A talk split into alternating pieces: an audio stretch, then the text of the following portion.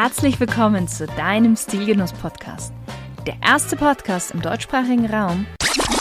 Herzlich willkommen zu der Sonderausgabe von Stilgenuss, Klamotte und Marotte. Hier schauen wir mal in die Kleiderschränke und Schubladen unserer Gesellschaft und hinterfragen Spleens, Klischees und Vorurteile. Selbstverständlich mit Blick auf guten Stil und sinnlichen Genuss. Und das Ganze in einer illustren Diskussionsrunde mit mir, Markus und einem wunderbaren Gast. Viel Spaß dabei!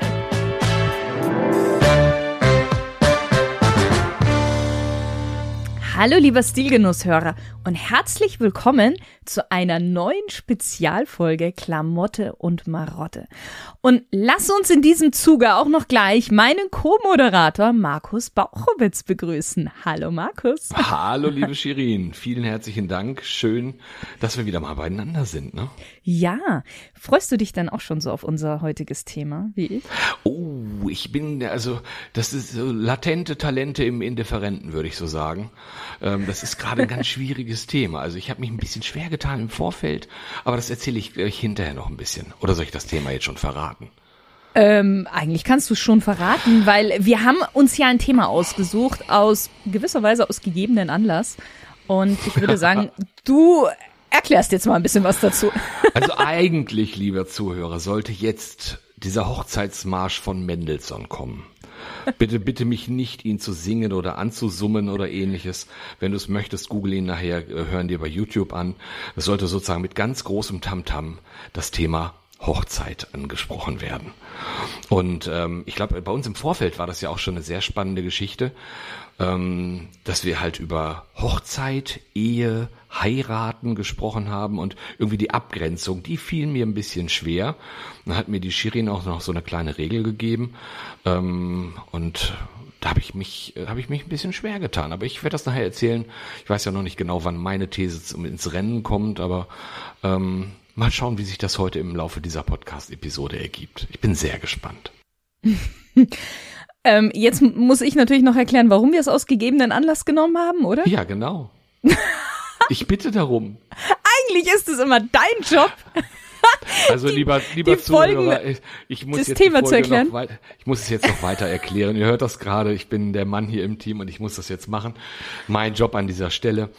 Ähm, herzlichen Glückwunsch, Frau Williams. ähm, weil das ist noch gar nicht so lange her, dass die Shirin in den heiligen Stand der Ehe getreten ist und nicht mehr Sayed heißt, sondern Williams heißt. und äh, da haben wir gesagt, aus aktuellem Anlass, weil er hat auch eine wunderschöne Hochzeit gefeiert. Ich habe ein paar Fotos auf Insta gesehen, die waren wunder wunderschön und haben wir gedacht, ja, wir müssen übers, über, über die Hochzeit sprechen und wir brauchen natürlich auch einen ganz tollen Gast dazu. Richtig. Also jetzt vielen Dank für diese super Einleitung. So wollte ich das hören. Ja, genau. Wir haben uns ja heute jemanden dazugeholt, der dieses Event immer wieder aufs Neue erleben darf, miterleben darf und auch wesentlich dazu beiträgt, würde ich sagen.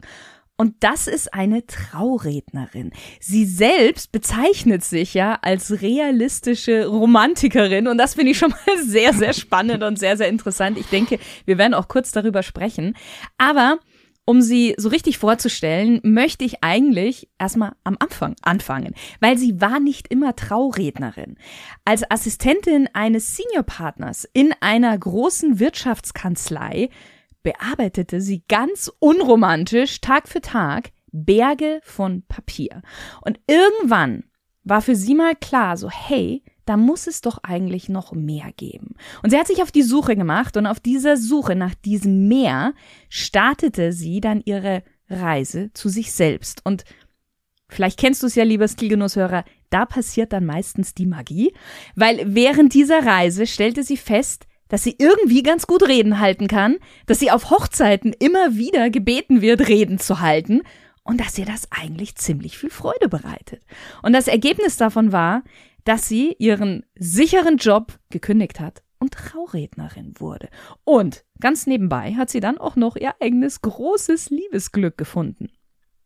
Heute hält sie liebevolle und zeitgemäße Zeremonien, lernt die Paare im Vorfeld intensiv kennen und gießt dann deren ganz persönliche Liebesgeschichte für die Rede in goldene Worte. Ganz klar, dass ihre Firma dann natürlich auch Wortgold heißt und Die Gründerin und heutiger Gast ist Agneta Kiriko. Hallo Agneta. Hallo, liebe Shirin, lieber Markus, Hallo. lieber Zuhörer. Schön, dass du da bist. Das ist großartig. Ich freue mich riesig. Danke für die Einführung. Ja, sehr, sehr gerne. Ich freue mich auch, dass du dabei bist. Und ich würde mit dir gerne vorab eine kleine kurze Smalltalk-Runde machen, wie ich es mit jedem Gast hier in meinem Podcast mache. Einfach so zum besseren Kennenlernen. Du darfst einfach mit einem Wort beziehungsweise mit einem Satz antworten. Mhm. Ich Wenn bin ready. Ach so. Entschuldigung. Wenn du ein Auto wärst, welches Auto wärst du? Ein Aston Martin. Uh, okay. Hm, wow. wenn schon, denn schon. Ja, da, da, das ist richtig. Wein- oder Biertrinkerin? Hm, Cocktail. Ah, okay. Welches war denn das letzte Kleidungsstück, das du dir gekauft hast? Ich habe mir vor kurzem so ein Peach- oder Lachsfarbenes Sommerkleid gekauft mit ähm, so ein bisschen oben so gerafft, gesmoked, sagt man, glaube ich. Mhm. Ja, jetzt wo die Temperaturen so warm wurden, musste das sein. Sehr schön. Mm, Wie kann man bei dir am besten Eindruck hinterlassen? Mit kompletter Offenheit und äh, Begeisterungsfähigkeit. Mhm. Welchen Gegenstand hast du denn immer bei dir? Ganz langweilig mein Handy.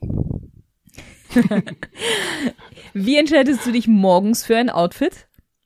Ich würde, glaube ich, sagen, je grauer der Tag und je grauer meine Laune, umso mehr Farbe muss bei mir sein. Das ist, das ist ein sehr schöner ähm, Idee oder äh, Einstieg, ja. ähm, wenn dein Leben ein Buch wäre, welchen Titel hätte denn dieses Buch? Ah, irgendwas mit ähm, Phönix aus der Asche steigende Achterbahnfahrt oder so. Letzte Frage an dich. Wer ist für dich die coolste männliche Stilikone aller Zeiten? Jemand sehr untypisches, äh, aber Keanu Reeves. Okay, das musst du mir jetzt ganz kurz erklären, warum. Da bin ich jetzt neugierig. Also der zieht sich ja nicht besonders stylisch an, würde ich sagen. Der hat oft mal irgendwie Jackett über so ein T-Shirt von einer Band, die niemand kennt und ist so ein bisschen mit zerzausten Haaren und zerzaustem Bart unterwegs. Aber der ist einfach so ein stiller, so ein mysteriöser, so einer, nicht so ein Alpha-Tier, so ein Protzer. Und das Mhm. mag ich einfach total. Da habe ich immer das Gefühl, aus den Männern kann ich was rauskitzeln. Ah, okay. Sehr, sehr schön. Großartig. ja, dann ähm, vielen Dank schon mal für die äh, sehr spannende Einleitung mit dir. Markus, ich würde sagen, es ist Zeit für das erste Mal des Wheel of Torture. Das Wheel of Torture. Und ähm, ja, lieber Zuhörer, du wirst dich wundern, dass du heute unser Glücksrad nicht rattern hörst. Es ist schlicht und ergreifend in Hamburg, während ich jetzt hier in Bielefeld sitze. Und das ist so weit weg und war heute leider nicht mehr aufzutreiben oder nicht mehr in der Kürze der Zeit zu beschaffen. Weil ich bin schon fast eine Woche hier und habe jetzt erst gemerkt, dass das Glücks, äh, dass meine komplette äh, Technik fürs Podcasten in Hamburg ist und nicht in Bielefeld. Ähm, und deshalb drehe ich jetzt sozusagen mal in deiner Vorstellung, geh einfach mal in diese kleine Vorstellung, dass du es so herrlich rattern hörst. Und das wird dann irgendwie, es rattert erst sehr laut und schnell, dann rattert es immer ein bisschen langsamer und dann macht es plopp, plopp, plopp, plopp, plopp. Und das Los fällt heute auf Agneta. Wir wollen von dir die erste These hören zum Thema Hochzeit. Super. Also meine These lautet, Hochzeiten sind nur Show.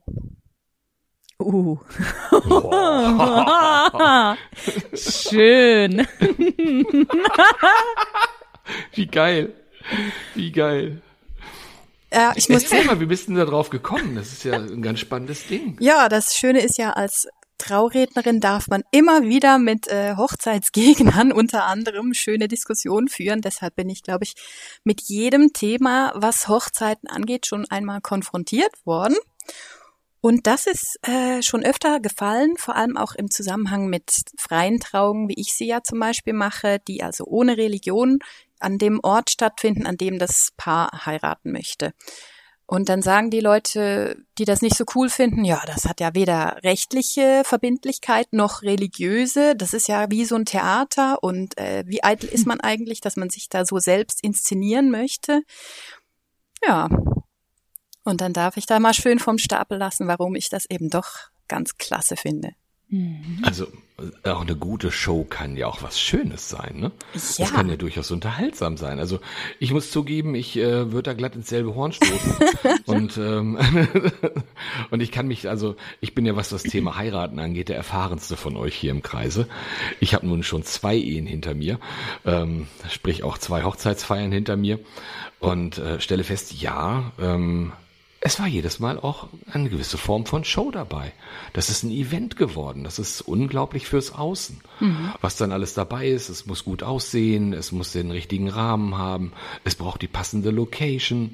Natürlich muss das mit dem Kleid auch passen. Also ich glaube aber auch, und äh, ich will euch Mädels da nicht zu nahe treten, aber ich glaube, ihr liegt mehr Wert auf diesen Part im Äußeren, sozusagen diesen Prinzessinnen-Tag erleben zu können als die Kerle. Oder wie seht ihr das, Mädels?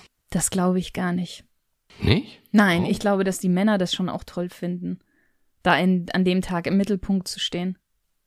Ja, ich glaube auch als Frau kann man sich doch öfter mal in Szene setzen und äh, ja rausputzen, hat viel mehr Möglichkeiten, sich auch jetzt gerade kleidermäßig in Schale zu werfen und ich, ich habe schon den ein oder anderen Bräutigam erlebt, der das dann doch ziemlich gefeiert hat, als er dann plötzlich so teilweise zum ersten Mal einen Anzug einkaufen ging und vorher gar kein Anzugträger war und danach er mir erzählt hat, wie der jetzt aussieht und was das für ein Stoff ist und oh. ja. Okay. Hm. Also ich, ich, vielleicht muss ich da ein bisschen differenzieren. Ich glaube, beim, beim ersten Mal war es ganz eindeutig meine, meine erste Ex-Frau, die da deutlich mehr Wert drauf gelegt hat als ich. Also ich konnte dann auch unterstützen. Also ich habe da auch sozusagen, wenn dieser, dieser Showpart da sein soll, dann war ich auch in der Lage, das selber mit da zu, äh, mit auch zu supporten. Ich habe damals ähm, in einem Autohaus gearbeitet, ähm, ich darf es ja nicht sagen, welche Marke das war, aber das ist irgend, hat irgendwas mit bayerischen Motorenwerken zu tun. ähm, und, und haben dann auch, haben dann auch ganz tolle Autos für uns und unsere Brautführer bekommen.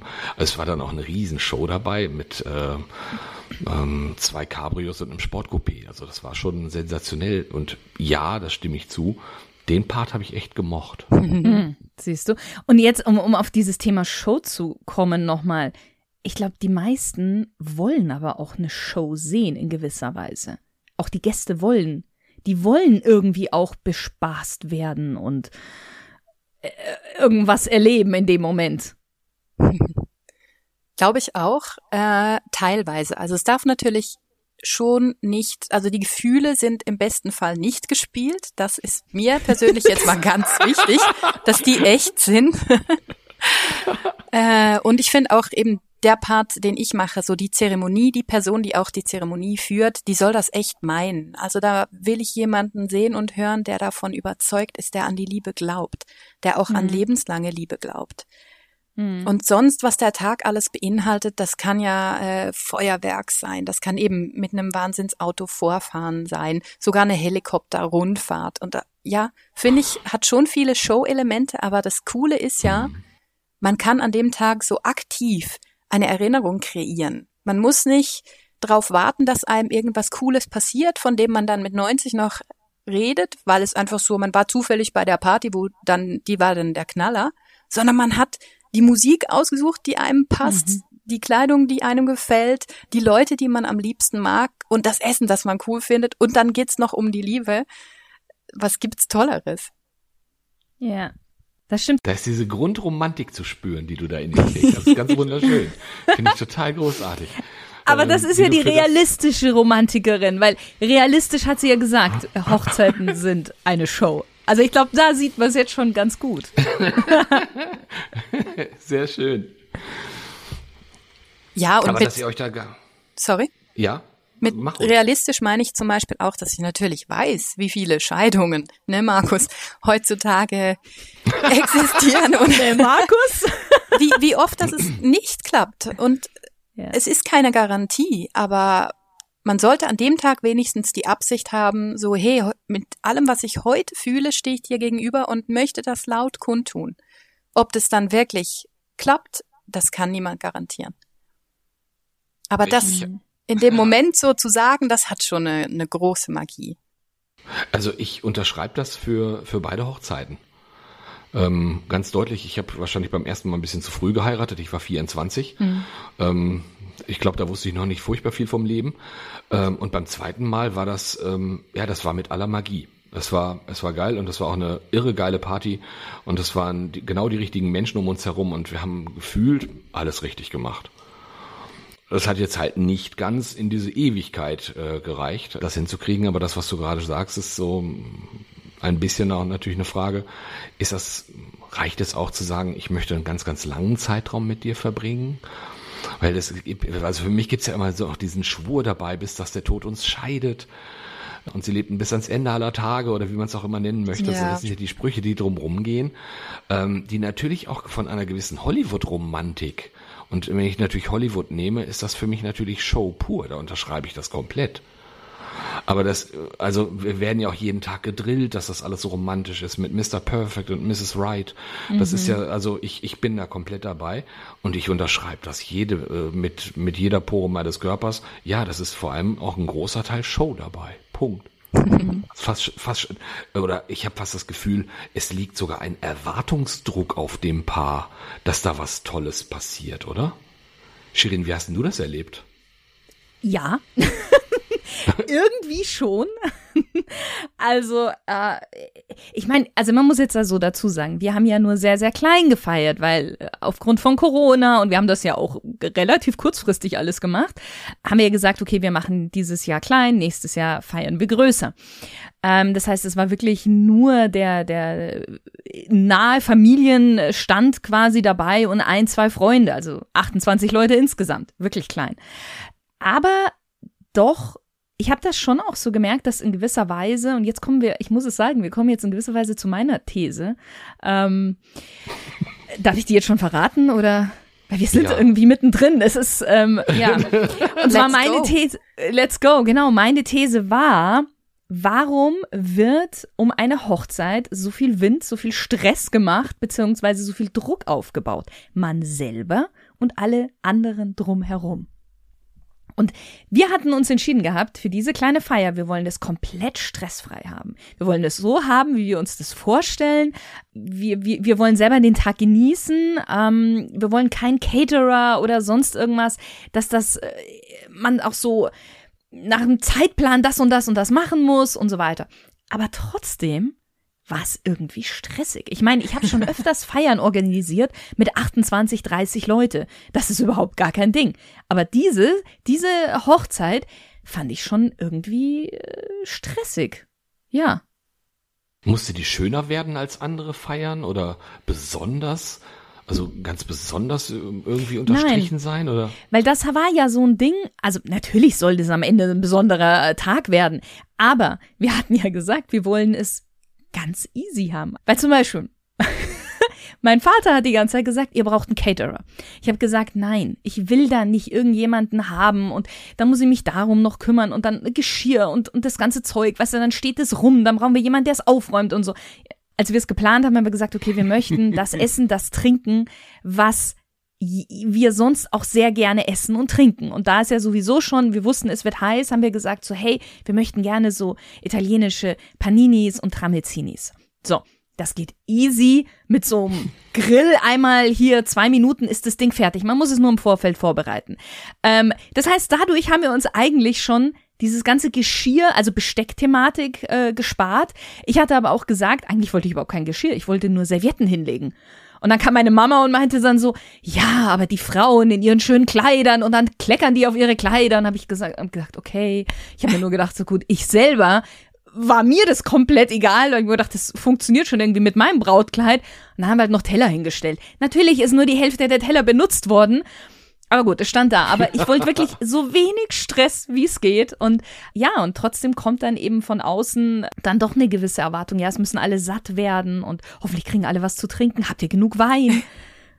All diese Sachen. Oh. Ja. Es Aber ist ich, ich, irgendwo, ich, ja. Entschuldigung Markus, halt auch wie so die ultimative Visitenkarte mhm. für einen als Paar. So, was für eine Art von Fest schmeißt man jetzt? Welche Qualität hat es? Und, und wie funktioniert man auch irgendwie so im Zusammenspiel? Ich selber heirate ja auch noch im Oktober groß, bin auch erst zivil verheiratet. Da haben wir praktisch gar nichts gemacht. Und wie du jetzt sagtest, Shirin, ich möchte das auch gerne alles sehr stressfrei. Merk da aber zufällig schon auch mal bei mir selber, dass die Bridezilla in mir hochkommt. Und äh, dafür habe ich aber einen tollen äh, Begriff noch erfunden. Die Männer an der Seite von so einer Bridezilla, das sind meistens Groom-Chillers die nämlich eher wenig machen und sagen, ja, ja, da haben wir oh, noch ja. ewig Zeit, da braucht man doch nicht und ist doch viel zu teuer. und das, das, dann spielt sich das irgendwie so hoch. Dann hat die Frau oft das Gefühl, boah, der macht ja gar nichts oder er, er möchte, ihm ist das alles nicht wichtig, ich muss es kompensieren. Mhm. Und ja, es kostet halt alles auch echt viel Geld. Mhm. Das ist auch sicher etwas, was zu dem großen Wind dazu beiträgt. Ich finde auch diese ganze Thematik, was also gerade um die Braut drumherum gemacht wird. Einerseits finde ich es natürlich schön. Die Braut steht äh, zu 180 Prozent im Fokus, sagen wir es mal so. Der Mann steht zu 100 Prozent. Ich finde, die Frau steht aber in dem Moment, also wenn wir jetzt mal ähm, äh, den Case nehmen, Braut und Bräutigam, ich glaube, bei Braut, Braut, weiß ich nicht, wird es wahrscheinlich ähnlich dann hoch sein. Bräutigam, Bräutigam wird es auch gleich sein, aber bei dem Braut, Bräutigam ist die Braut extrem im Fokus und vor allen Dingen auch gerade so ihr Kleid. Da wird ja im Vorfeld auch so viel diskutiert darüber, wie sieht das aus? Wie stellst du dir das vor? Ähm, ich weiß nicht, wie viele mich gefragt haben. Ich fand das einerseits, ja, schön, klar. Andererseits habe ich beim, bei jedem Mal, wo mich jemand gefragt hat, irgendwie so mehr Druck darauf verspürt, okay, das Kleid muss richtig gut werden. natürlich, ich weiß jetzt, ich natürlich als Style- und Image-Coach und noch als Modedesignerin, war mir klar, dass da schon so eine gewisse Erwartung an mir ähm, steht. Aber ich fand das schon, ja, also es war schon Druck irgendwie. Ähm, muss denn eigentlich so ein, so ein Kleid zwingend weiß sein? Weil ich möchte jetzt nochmal den Gedanken von der Agneta kurz aufnehmen, äh, die natürlich gesagt hat, es ist Show. Und wenn ich jetzt die Farbe weiß nehme, so in ihrer Bedeutung, zumindest in, in unseren Breiten, dann hat das was mit Unschuld zu tun. Ich will jetzt nicht rummunken, liebe Shirin, aber ihr seid schon 18 Jahre zusammen. Ich 19? Unsch 19. Unschuldig seid ihr nicht in die Ehe gegangen so dass du dann trotzdem. Das wäre ja tragisch. Es wäre sehr tragisch, aber. Nein, muss es nicht. Deswegen hatte ja auch mein Kleid unten ne, nochmal so einen tief dunkelblauen Stoff, den man quasi äh, gesehen hat. Äh, war ja mein Kleid vorne kürzer war und hm. hinten länger. Nein, muss es überhaupt nicht. Tatsächlich, die Brautkleider, die ich entworfen habe, hatten meistens noch Farbe mit drin. Okay. Weil auch weiß ganz ehrlich, dieses ganz normale Weiß steht ja den wenigsten Menschen. Markus, du kennst es mittlerweile schon von mir. ähm, deswegen finde ich es auch immer schön. Und ja, wie du sagst, also ursprünglichen Ding her war ja weiß, die Unschuld und unbefleckt und so weiter und so fort. Aber ich behaupte, keine Ahnung, Agneta, vielleicht weißt du da bessere Zahlen als ich. Ich sage jetzt mal 90 Prozent der Eheleute gehen befleckt in die Ehe. es kommt ja auch noch dazu, viele wollen ja auch ein Kleid haben, was sie vielleicht in irgendwie einer Art und Weise nochmal anziehen können. Das ist dieser Nachhaltigkeitsgedanke, der immer, immer stärker wird. Hm, das höre ich tatsächlich auch echt oft mit der Nachhaltigkeit. Ich habe jetzt vorher kurz überlegt, also von den Trauungen, die ich bisher gemacht habe, war wirklich praktisch jedes Kleid weiß oder irgend so eine Schattierung von weiß, Eierschale, was es da noch alles gibt. Mhm. Und ich selbst habe mich jetzt auch für eine Schattierung von Weiß entschieden für mein Kleid. Aber ja, also wir haben einen kleinen Sohn, da ist auch nicht mehr viel mit der Unschuld. das ist ja Gott sei Dank heute wirklich mh, hm, einfach so Interpretationssache. Die Leute haben irgendwie so eine Sehnsucht noch nach Traditionen, möchten vieles wie mhm. diesen Einzug auch. Viele Bräute kommen immer noch am Arm ihres Vaters rein der sie dann übergibt an den Mann. Und das ist ja, mhm. wenn man jetzt irgendwie Ende 30 heiratet, keine Ahnung, erfolgreich im Business steht oder so weiter, man, man, man ist ja völlig emanzipiert. Und, und der Gedanke dahinter, dass der Vater einen jetzt noch hier übergeben muss in die anderen Hände, ist ja auch nicht mehr zeitgemäß. Und dennoch haben viele noch diese, diese Wünsche und es machen das dann einfach irgendwie neu interpretiert. Okay, spannend. Ähm, ich möchte noch mal zu dem, ist, ist da so ein Druck auch von außen, dass das so sein muss? Weil die Shirin hat ja von dem Druck gesprochen. Also sie hat uns ja auch gleich zwei Druckfaktoren mit dazu genommen. Der Druckfaktor eins ist Papa, Druckfaktor zwei ist Mama. ähm, naja. Äh, ja, also du hast die beide erwähnt. Papa sagt, wir brauchen eine Caterer, Mama sagt, wir brauchen dies und jenes. Also ich finde das total abgefahren. Ich kenne das aus eigener Erfahrung. Wir haben einen Heidenstreit gehabt in der zweiten Ehe mit Bruch in der Familie. Okay. Ähm, über wer soll alles bei der Hochzeit dabei sein und nicht. Mhm. Es gab Erwartungen, die an uns gerichtet waren, von denen ich sage, wir sollten Leute einladen, die meine Ex-Frau nicht mal irgendwie, nicht mal einmal im Jahr gesehen hat. Weißt du, so, weil man lädt sie ein. Und dann denke ich mir, was soll denn das jetzt? Und warum kann man uns denn nicht machen lassen, wie wir das wollen? Weil wir haben gesagt, also wenn ich jetzt alle meine Cousins und Cousinen einladen würde, ich mag die, aber ich habe, ich, ich sehe von denen vielleicht mal eine pro Jahr oder sowas. Mit denen würde ich jetzt tatsächlich nicht meine Hochzeit feiern wollen. Und dann gibt's aber so den Druck so, aber Familie muss ja dabei sein. oh, Hilfe. Also, also es hat richtig geraucht bei uns. Es hat richtig geknallt und es hat sogar noch am Hochzeitstag selbst geknallt. Uh. Oh. Das ist dann immer sehr schade, wenn es wirklich an dem Tag sich die Leute, die ja erwachsen sind, nicht zusammenreißen können und nicht sagen können, Mensch, es geht doch jetzt um die zwei. Und wir stellen unsere eigenen Bedürfnisse jetzt mal kurz hinten an. Aber das Familienthema höre ich oft, habe ich auch schon ein paar Mal erlebt und ist auch bei uns ja schon schon äh, ein großer Teil der Planung und was mir auch immer wieder auffällt, wenn ich die Trauung gemacht habe, und ich lerne ja eben das Paar vorher kennen und, und habe nur mit denen zu tun und höre denen ihre Liebesgeschichte und habe so das Gefühl, ich kenne die.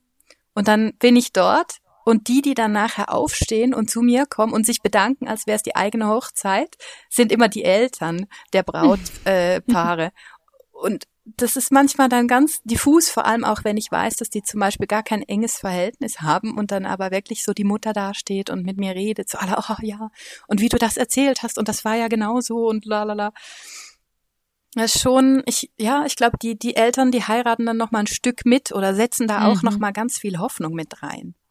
Also es fühlte sich bei uns auch so an, als wäre meine Schwiegermutter sozusagen hätte den Wunsch gehabt, dass ihre Tochter sozusagen nochmal so ein bisschen was gut macht, was vielleicht vorher schon nicht gut geklappt hat oder sowas. Keine Ahnung. Also es war echt, es war echt ein hartes, ein hartes Stück, äh, um die Geschichte rund zu machen. Warum hat's geknallt? Wir wollten dann während, wir wollten nicht, dass meine Schwiegermutter zu ihr, zu unserer Eheschließung dabei sein wird. Und sie ist einfach gekommen. Wir haben sie ausgeladen und sie ist erschienen. Und wir waren uns als Paar damals aber außerordentlich einig und haben gesagt, wir wollen, dass sie geht. Und dann haben wir das gemeinschaftlich ausgesprochen und dann ist sie gegangen. Ähm, sicherlich nicht der schönste Augenblick, weil natürlich dann auch die Familie sagt, Mensch, aber es ist doch ihre Mutter. Ja, ähm, aber ihre Mutter darf halt auch nicht alles so tun. Also wir haben da auch unsere Erwartungen, wie es zu sein hat. Und ähm, ich glaube, da geht's ums Paar. Und wenn das Paar entscheidet, dass etwas so oder so sein soll, dann haben die natürlich auch sozusagen in dieser Einheit und in der fühlte ich mich damals ganz eindeutig, weil wir sind da irgendwie auch mächtig stark miteinander aufgetreten, im Anzug, im Kleid und alles, was dazugehört und gesagt, wir bitten dich jetzt zu gehen. Spannender, spannender Moment, den wir damals, äh, damals hatten.